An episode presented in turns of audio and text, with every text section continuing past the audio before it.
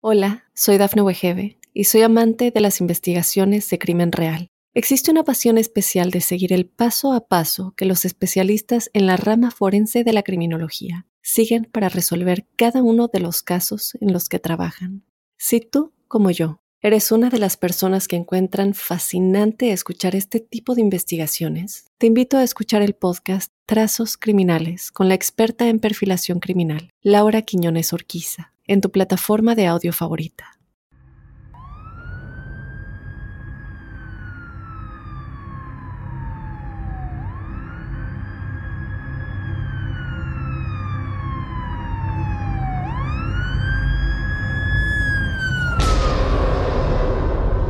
Sus amigos y familiares lo llamaban Bobby. Estuvo casado de 1972 hasta 1974 con Shirley Nylander. Se volvió a casar en 1974 con Linda Brewer y tuvieron cuatro hijas y un hijo. Su nombre, Robert Lee Yates, mejor conocido como el asesino de Spokane confesó 13 asesinatos, 12 mujeres y un hombre, y admitió el asesinato de otro más. También confesó haber cometido un intento de asesinato. Por ello, fue sentenciado el 26 de octubre del año 2000 a 408 años de prisión. Sin embargo, este sujeto todavía es sospechoso de muchos otros asesinatos.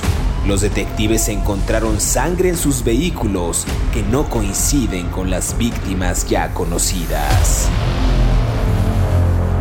Por si fuera poco, los agentes del orden en Alemania están investigando si Yates podría estar involucrado en la muerte de hasta 26 mujeres en ese país, luego de cumplir dos periodos de servicio durante su estancia en el ejército de Estados Unidos. No tengas miedo, que ya empezó. Crímenes de terror.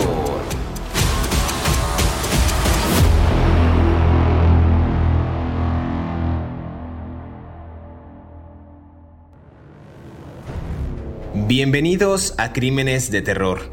Antes que nada, feliz año, feliz 2022 a todos los que nos están escuchando. Gracias por la aceptación de estos podcasts hablando de asesinos seriales en Estados Unidos. Hemos escuchado y bueno, más bien hemos leído sus comentarios a través de las plataformas en las que nos siguen y queremos abrir el panorama a estos episodios con, con capítulos especiales hablando de asesinos de América Latina, de Europa, de todas las regiones en las que nos escuchan. Ya estarán más atentos ustedes, o más bien manténganse atentos ustedes de estos episodios que vamos a, preparar vienen más interesantes.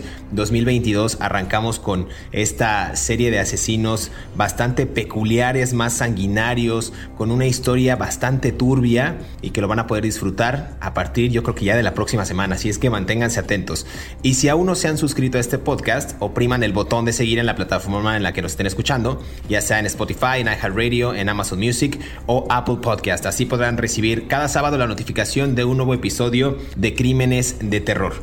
Sin más preámbulo, hoy hablaremos de Robert Lee Yates, eh, padre de familia, casado con cinco hijos, un hombre que se desempeñaba como guardia de prisión en Washington, después se alistó en el ejército de Estados Unidos y digamos que gracias a estas misiones que él hizo durante el mantenimiento de paz de las Naciones Unidas, esto fue en la década de 1990, obtuvo medallas por méritos en su carrera de 19 años, pero aquí ocurrió algo bastante peculiar porque fue un hombre que aparentemente pues, era un padre de familia dedicado, un, un militar prestigioso, pero después empezaron a aparecer mujeres, trabajadoras sexuales, pues sin vida. Eh, todas murieron a causa de una herida de bala en la cabeza con un arma, una pistola Raven calibre 25. Eh, pero antes de entrar en estos detalles y comenzar a hablar del asesino, quiero darle la más cordial bienvenida a mi colega David Orantes, desearle un gran año 2022 en estos episodios de Crímenes de Terror. Y vamos a hablar de este sujeto, David, Robert Lee Yates. ¿Qué te parece? ¿Cómo lo ves? ¿Cómo arrancamos este, este año con este, con este primer asesino? Eh, hola José Luis, ¿cómo estás? Eh, solo le dimos una vuelta al sol, nada más.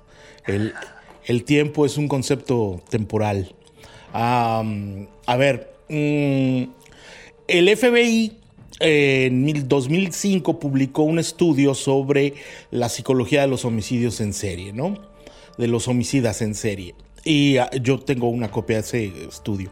Y me parece muy importante en relación directamente con lo que vamos a hablar hoy.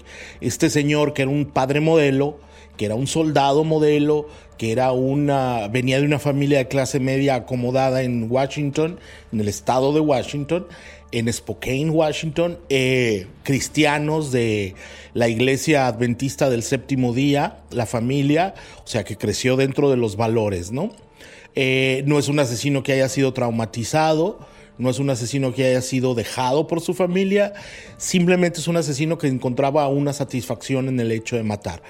El, FBI explica en ese, en ese estudio del 2005 que un asesino en serie eh, elige a sus víctimas en función de la disponibilidad, vulnerabilidad y deseabilidad, o sea, el deseo que les tiene. Son las tres características principales. Entonces, lo que vamos a ver aquí encuadra muy bien con Robert Yates porque tiene que ver con las tres sugerencias que hace el FBI, ¿no? Eran mujeres que estaban disponibles, eran mujeres vulnerables y eran mujeres que él deseaba las tres cosas. Entonces eh, se le acusó de 13 homicidios, por lo menos, y y tiene que ver con, estos vínculos, ¿no? Y, y, con que eran prostitutas, pero si quieres poco a poco lo vamos a ir hablando, ¿no? Me parece muy buena, muy buena introducción, vaya, vaya estudio, habría que eh, leerlo con detenimiento. Robert Lee Yates creció en Oak, en Harvard, en Washington, como bien decías, en una familia de clase media que asistía a esta iglesia adventista local. Se graduó de Oak Harbor High School en 1970 y en el 75 ya había sido contratado por el Departamento Correccional del Estado de Washington para trabajar como guardia de prisión en la penitenciaría del Estado en Walla Walla. Pero a ver, aquí este hombre, como bien dices, es un hombre modelo, empezó eh, Inclusive después de seis meses de estar en esta correccional, se alista al ejército de Estados Unidos, en el que obtiene esta certificación para volar aviones y helicópteros de transporte civil.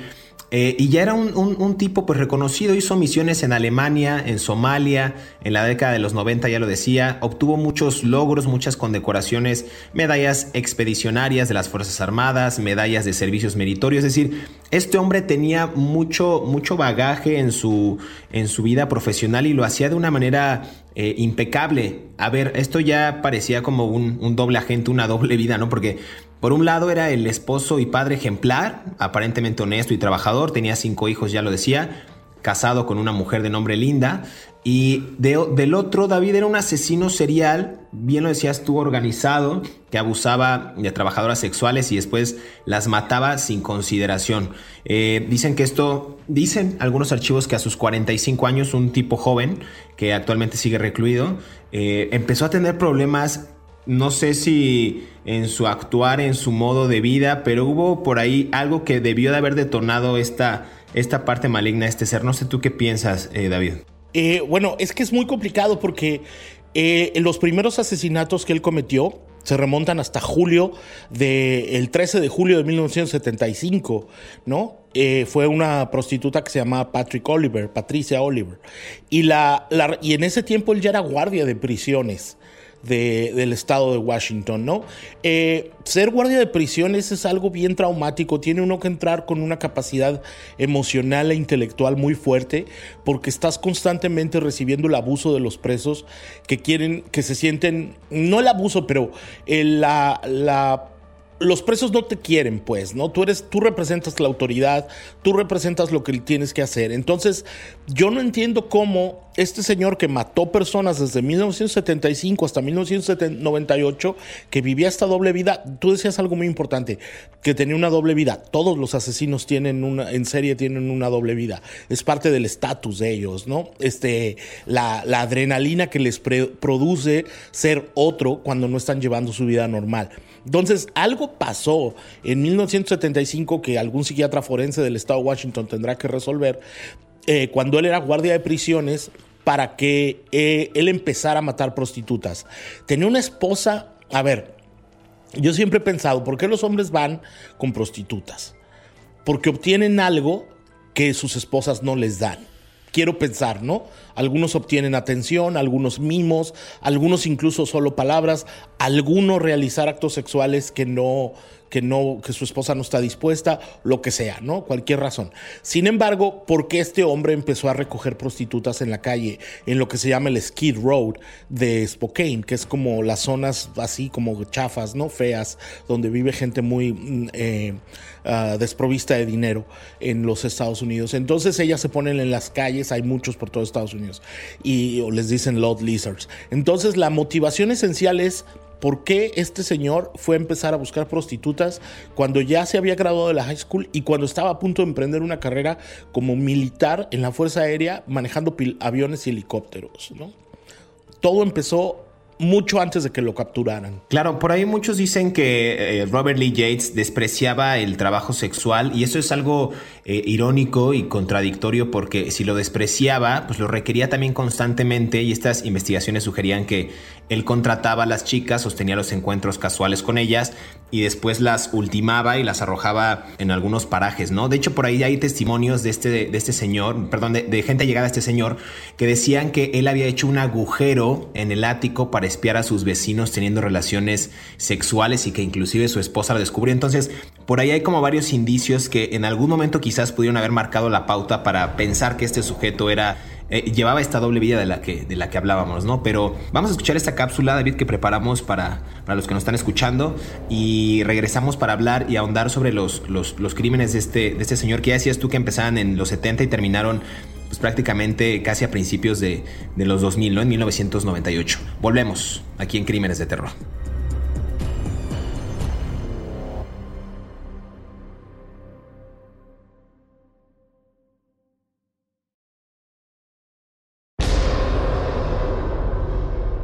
Estos son 5 datos perturbadores de Robert Lee Yates, mejor conocido como el asesino de Spokane. Número 1. Después de que Robert se desempeñó como un excelente ciudadano por muchos años, a sus 45 años de edad, algo cambió en su conducta y los especialistas pensaron que sus problemas se suscitaron por una falla genética o biológica sus padres jamás se percataron de ello. Número 2. Algunos testimonios recogidos tiempo después aseguraron que Lee Yates había hecho un agujero en el ático para espiar a sus vecinos mientras ellos tenían relaciones sexuales. Algunas versiones cuentan que su esposa descubrió ese agujero e inclusive también halló una mancha enorme de sangre en la camioneta familiar. Él la había justificado diciéndole a su esposa y a sus hijos que había atropellado a un perro al que también había llevado al veterinario. Número 3. En alguna ocasión, la policía detuvo a Yates, pero tuvieron que soltarlo al no poder relacionarlo con ninguno de los asesinatos. Un informe de la policía escribió por error que Yates iba conduciendo un Camaro, cuando en realidad era un vehículo modelo Corvette. Número 4. Yates también dijo que no había estado involucrado con ninguna trabajadora sexual de Spokane, aunque admitió que sí había contratado a otras en Alemania mientras él estaba en el ejército. Número 5. El 5 de septiembre de 2008, un juez firmó la sentencia de muerte de Yates pero la misma se suspendió para dar tiempo a la defensa de interponer recursos adicionales. Yates confesó todos sus crímenes y en la actualidad le fue otorgado el perdón, sin embargo permanece en la penitenciaría del estado de Washington, esperando una decisión definitiva.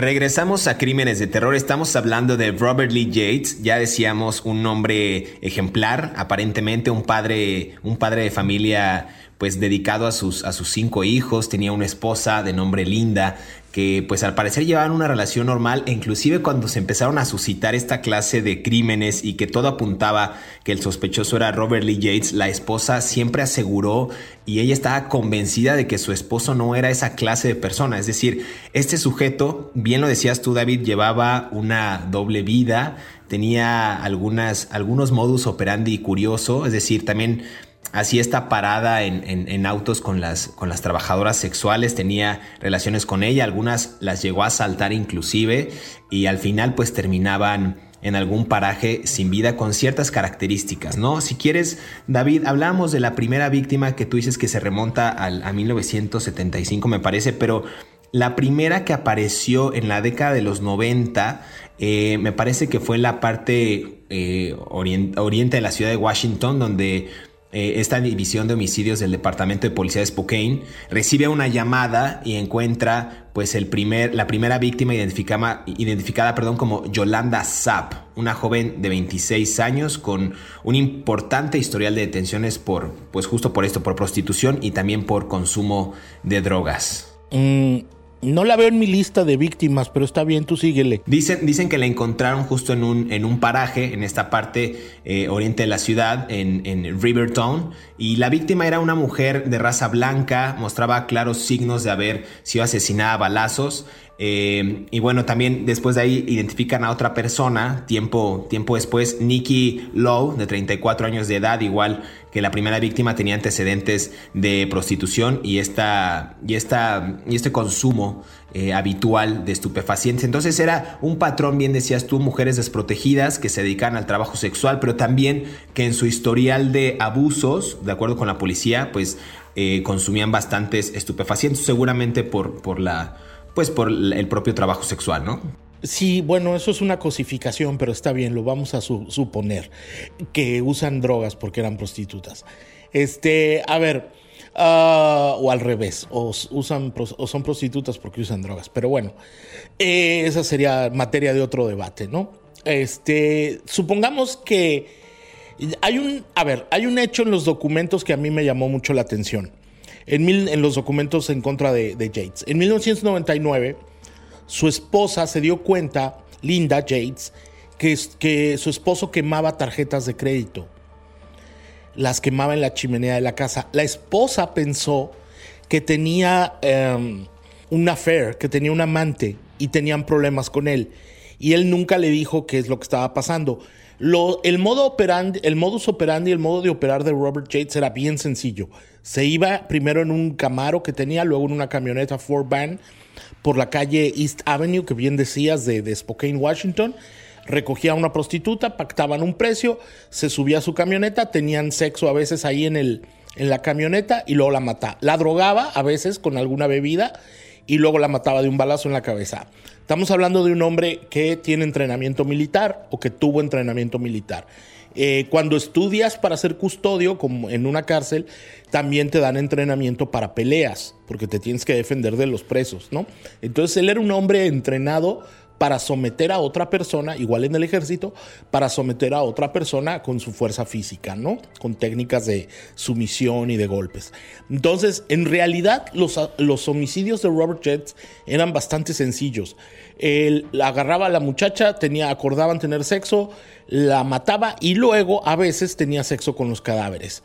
¿Por qué? No lo sabemos. Eso tiene que ver con algún forense.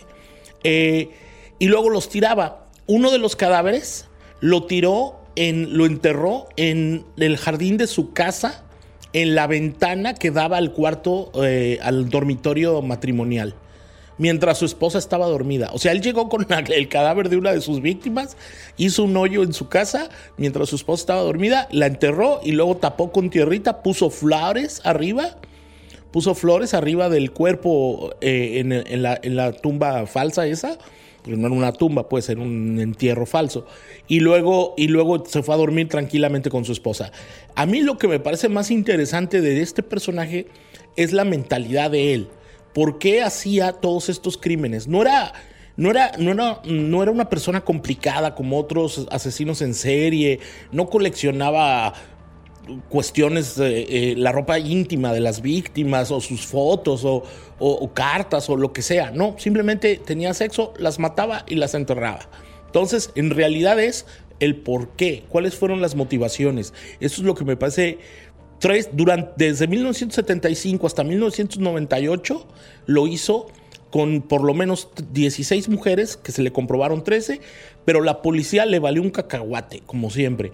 ¿Por qué? Porque son las personas más vulnerables de nuestra sociedad, ¿no? O sea, son personas a las que nadie necesita y, y los oficiales de policía tienden a mirar por encima del hombro a las víctimas, a las prostitutas que son vejadas, ¿no? Como, como estas mujeres, ¿no?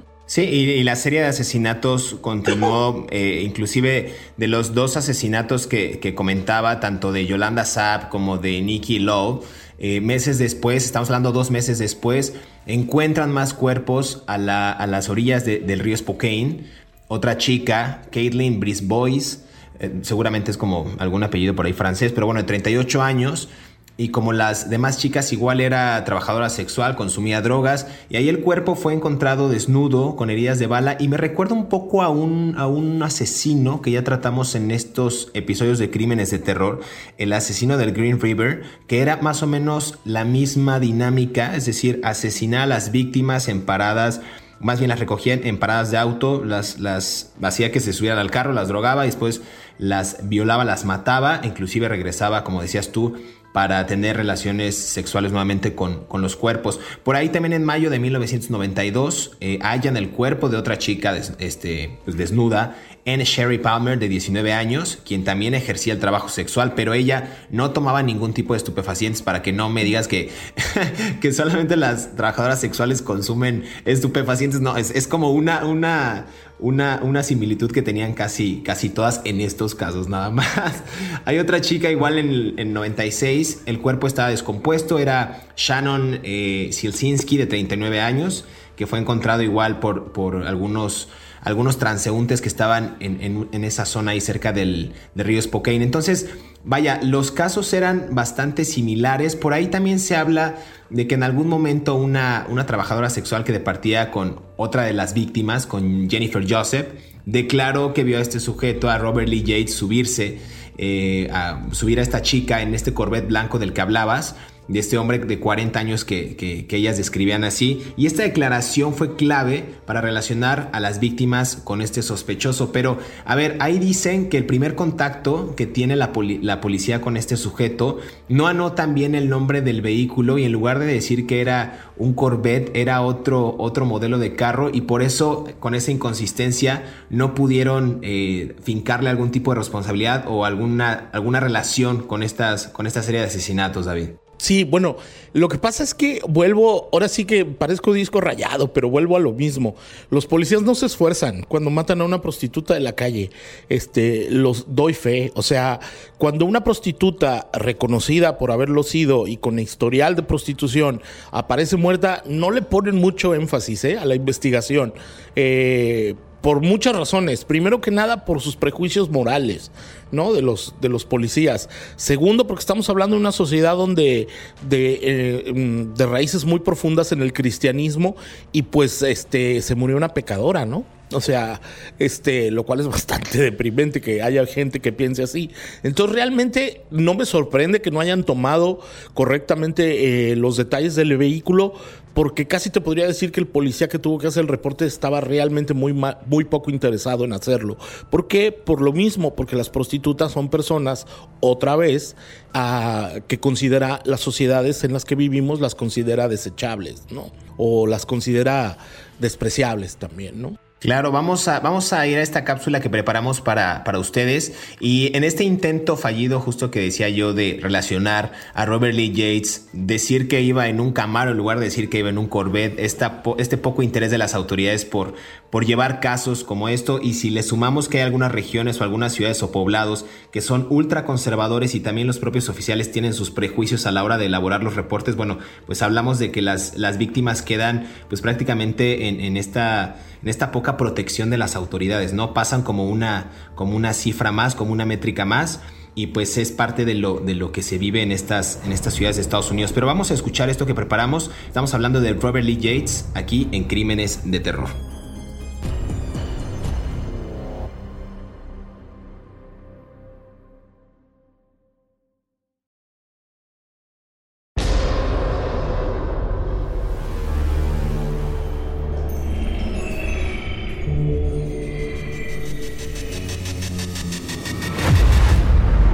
Durante la última fase de sus investigaciones, la policía de Spokane, en Washington, volvió a la casa de Robert Lee Yates para detenerlo el martes 18 de abril del año 2000.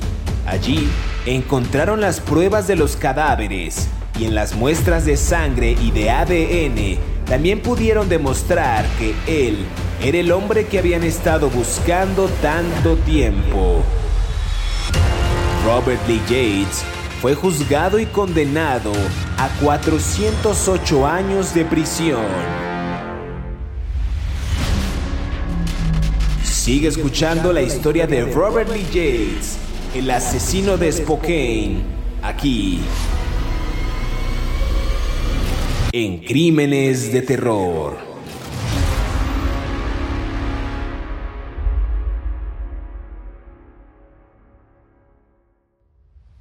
Regresamos a Crímenes de Terror. Estamos hablando de Robert Lee Yates, eh, un padre ejemplar. En, apariencia, en la praxis, un sujeto que asesinó a por lo menos 13. Eh, Después se supo que eran como cerca de 16. Hablan inclusive de más víctimas, mujeres dedicadas al trabajo sexual remunerado. Y bueno, eh, de alguna manera asesinadas con una técnica pues bastante peculiar porque daba indicios de que podría ser alguien bastante meticuloso o que pudo haber estado en alguna corporación policíaca o en, la milicia. Y bueno, claro, era Robert Lee Yates.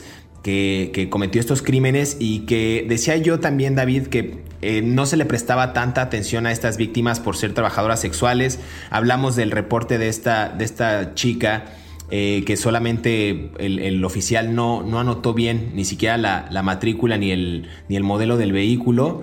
Y pues el sujeto siguió asesinando hasta que también por ahí hablan del 10 de noviembre del, de 1998 cuando ven a Robert Lee Yates en un carro que no le pertenecía sino que era de una conocida trabajadora sexual llamada Jennifer Robinson. Sí, también, a ver, hubo otro caso que también tuvo que, que lo vincularon con él el, asunto este de la señora Robinson.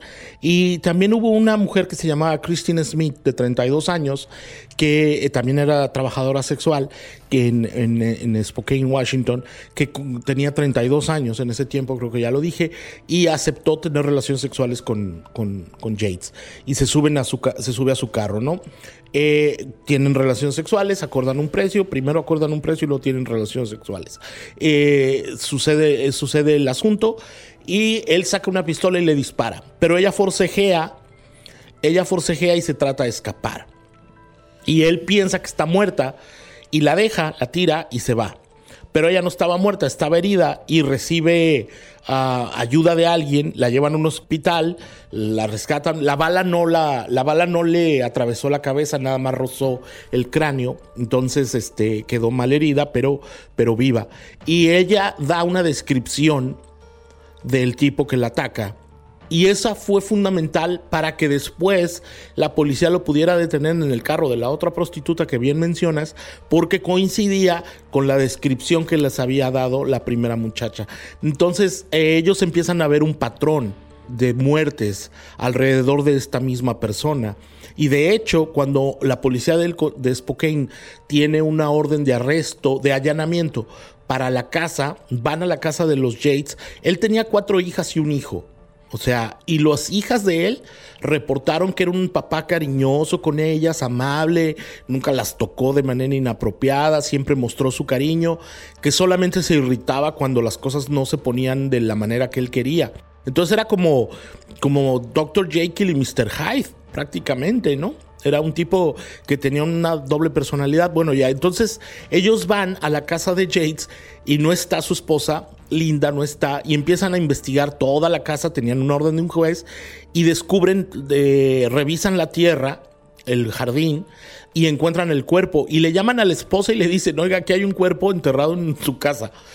eh, cuando ella estaba en el trabajo. Esa es la primera noticia que ella tiene de que su esposo era un asesino en serie, ¿no? O sea, imagínate que tienes 28 años de casado 30 años de casado y de repente te dicen, ¿saben qué? Este, su marido o su esposa eh, ha matado a 16 personas. Esa fue la primera noticia que ella tuvo y ella no se los ella no le creía a los policías. Decía, no puede ser, mi esposo lo están acusando injustamente, no puede ser. Y entonces empezaron a tener todas las pruebas. Por eso te digo que a mí, más que los asesinatos, a mí lo que me parece súper interesante de esta historia es qué pasaba en la mente de este hombre que tenía cuatro hijas bonitas, un hijo bien, una esposa preciosa, una vida maravillosa, militar condecorado y se salía en las noches a matar gente. O sea, es muy perturbador. Te digo que en algún momento, en algunos reportes que yo leí, decía que él despreciaba el trabajo sexual. No sé si es, ya, o sea, no lo sabremos o no, tenemos ahorita conocimiento de ello, eh, porque el sujeto sigue vivo, pero no, no, no sabemos realmente cuál fue esa motivación. Pudo haber sido esa. Ahí hablabas tú del, caso de esta, de esta chica eh, que la encontraron en, el, en, el, pues en el jardín de esta casa.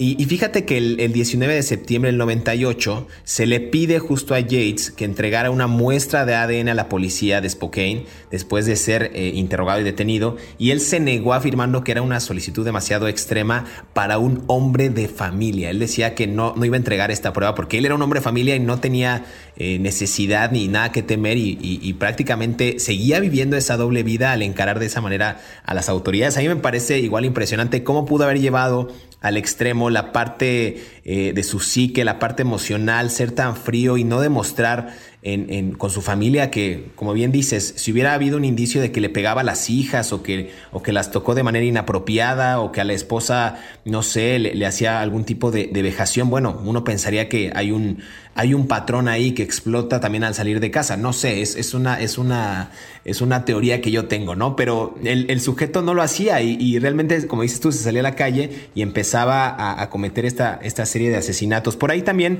en septiembre del 99, en este, con este grupo de detectives del, grupo de trabajo, eh, pues detectaron eh, y le dejaron este mensaje que bien decías para que, para que Robert Lee Yates se pusiera en contacto con la policía y después de ahí ya lo empiezan a interrogar y fue cuando poco a poco le fueron, ahora sí que como decimos, sacando la sopa de todos estos asesinatos, David. ¿Te acuerdas que mencionaba lo del carro de la prostituta que él traía?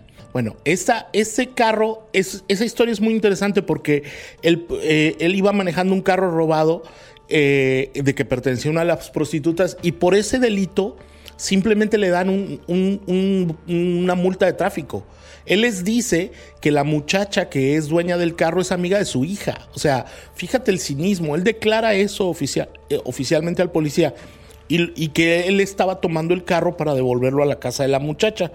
Y le dieron una multa de tráfico que él pagó después ante un juez municipal y no lo siguieron investigando. Sin embargo, algún tipo de falta de comunicación entre la policía de tráfico, los patrulleros y la división de homicidios no le conectó con eso, sino hasta mucho después, cuando la otra prostituta dio la declaración de lo que, del, del que la había, del que la había secuestrado y la había robado y, y la había intentado matar y la había, y la había, la prostituta, eh, la chica que mencioné antes.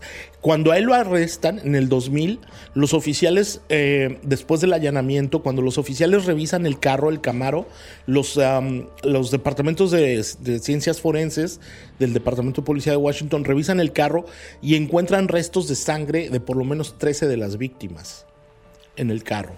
Y en la pistola que él tenía legalmente, que ese es otro detalle que, que sería largo explicar, eh, encuentran la pistola calibre 25 que coincidía con los casquillos de las personas que habían sido asesinadas. Esas fueron las pruebas forenses que lo incriminaron y por las cuales lo acusaron a la pena de muerte, pero se le conmutó. Sí, exactamente. A mí otro detalle nada más para no dejarlo pasar, ya, ya se nos está acabando el tiempo. Eh, cuando interrogan a Yates, él dijo que no había estado involucrado con ninguna trabajadora sexual de Spokane, pero sí admitió que había contratado algunos servicios en Alemania mientras él estaba en el ejército. De alguna manera era un indicio o alguna, por ahí algún alguna pieza clave que pudo haber sido ligada a este, a este caso. Digo, nada más para como, como antecedente, pues. Ya bien decías tú que ya lo, lo, capturan, le dan esta, esta pena. Me parece que fueron 408 años ¿no? de prisión, evitando justo la pena de muerte por confesar sus crímenes, que, que, hasta, que hasta en ese entonces sí había sido condenado, ¿no? Pero por esta por esta, digamos, como aceptación de esta culpabilidad, pues no evita ser eh, ejecutado por la, por la inyección letal, David. Es un acuerdo. Es eh, cuando tú estás en un juicio, tú le dices al juez, ok, yo acepto que soy culpable, y el, y el, este, y el juez, en un acto de consideración ante tu, honestidad, te conmuta una pena por otra, ¿no? Entonces tú, por ejemplo, muchas veces los fiscales se lo ofrecen a los detenidos, ok, no te mandamos a la pena de muerte, pero si tú confiesas todos los crímenes si nos das detalles, te damos vida en prisión, ¿no? Cadena perpetua. Eso fue lo que pasó con él. Él confesó 13, aunque mató a 16 personas, confesó 13 y le dieron 408 años de prisión. Se le conmutó a, por, por 408 años de prisión. Eh, y, en el 2002 incluso él apeló su sentencia de, diciendo que era 408 años eran muchos y que él quería salir en unos 100 para echarse un, barbecue y le dijeron que no, que se tenía que aguantar los 408 años de prisión. Entonces él ahora tiene 69 años eh, y continúa en una prisión para ancianos. ¿no? Para gente mayor de 65 años. Eh, y, y, bueno, pues ahí va a morir, ¿no? Seguramente. Claro, eh, David, muchas gracias por, por otra vez estar en este capítulo de crímenes de terror, hablando ahora en este caso de Robert Lee Yates. Eh, nos gustaría que nos comentaran también a través de nuestras redes sociales qué opinan de cada uno de los asesinos de los que hemos estado hablando, en específico de este, por ejemplo, qué, qué habrá sido la, o cuál habrá sido la, la, motivación o las motivaciones de Robert Lee Yates para cometer esta clase de crímenes, siendo que este sujeto era en apariencia un padre ejemplar, un militar condecorado, es decir, ¿Qué, habrá sido o qué, qué, habrá pensado este sujeto en su, en su psique, en su mente, para desarrollar esta clase de actos atroces? Muchas gracias David, es hora de despedirnos, pero queremos agradecer a todos aquellos que cada sábado sintonizan un nuevo episodio de Crímenes de Terror.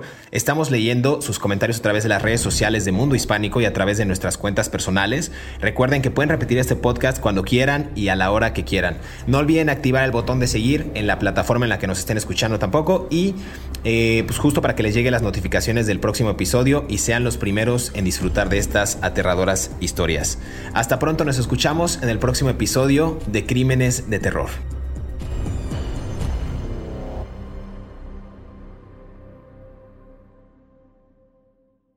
Hola, soy Dafne Wegebe y soy amante de las investigaciones de crimen real. Existe una pasión especial de seguir el paso a paso que los especialistas en la rama forense de la criminología siguen para resolver cada uno de los casos en los que trabajan. Si tú, como yo, ¿Eres una de las personas que encuentran fascinante escuchar este tipo de investigaciones? Te invito a escuchar el podcast Trazos Criminales con la experta en perfilación criminal, Laura Quiñones Orquiza, en tu plataforma de audio favorita.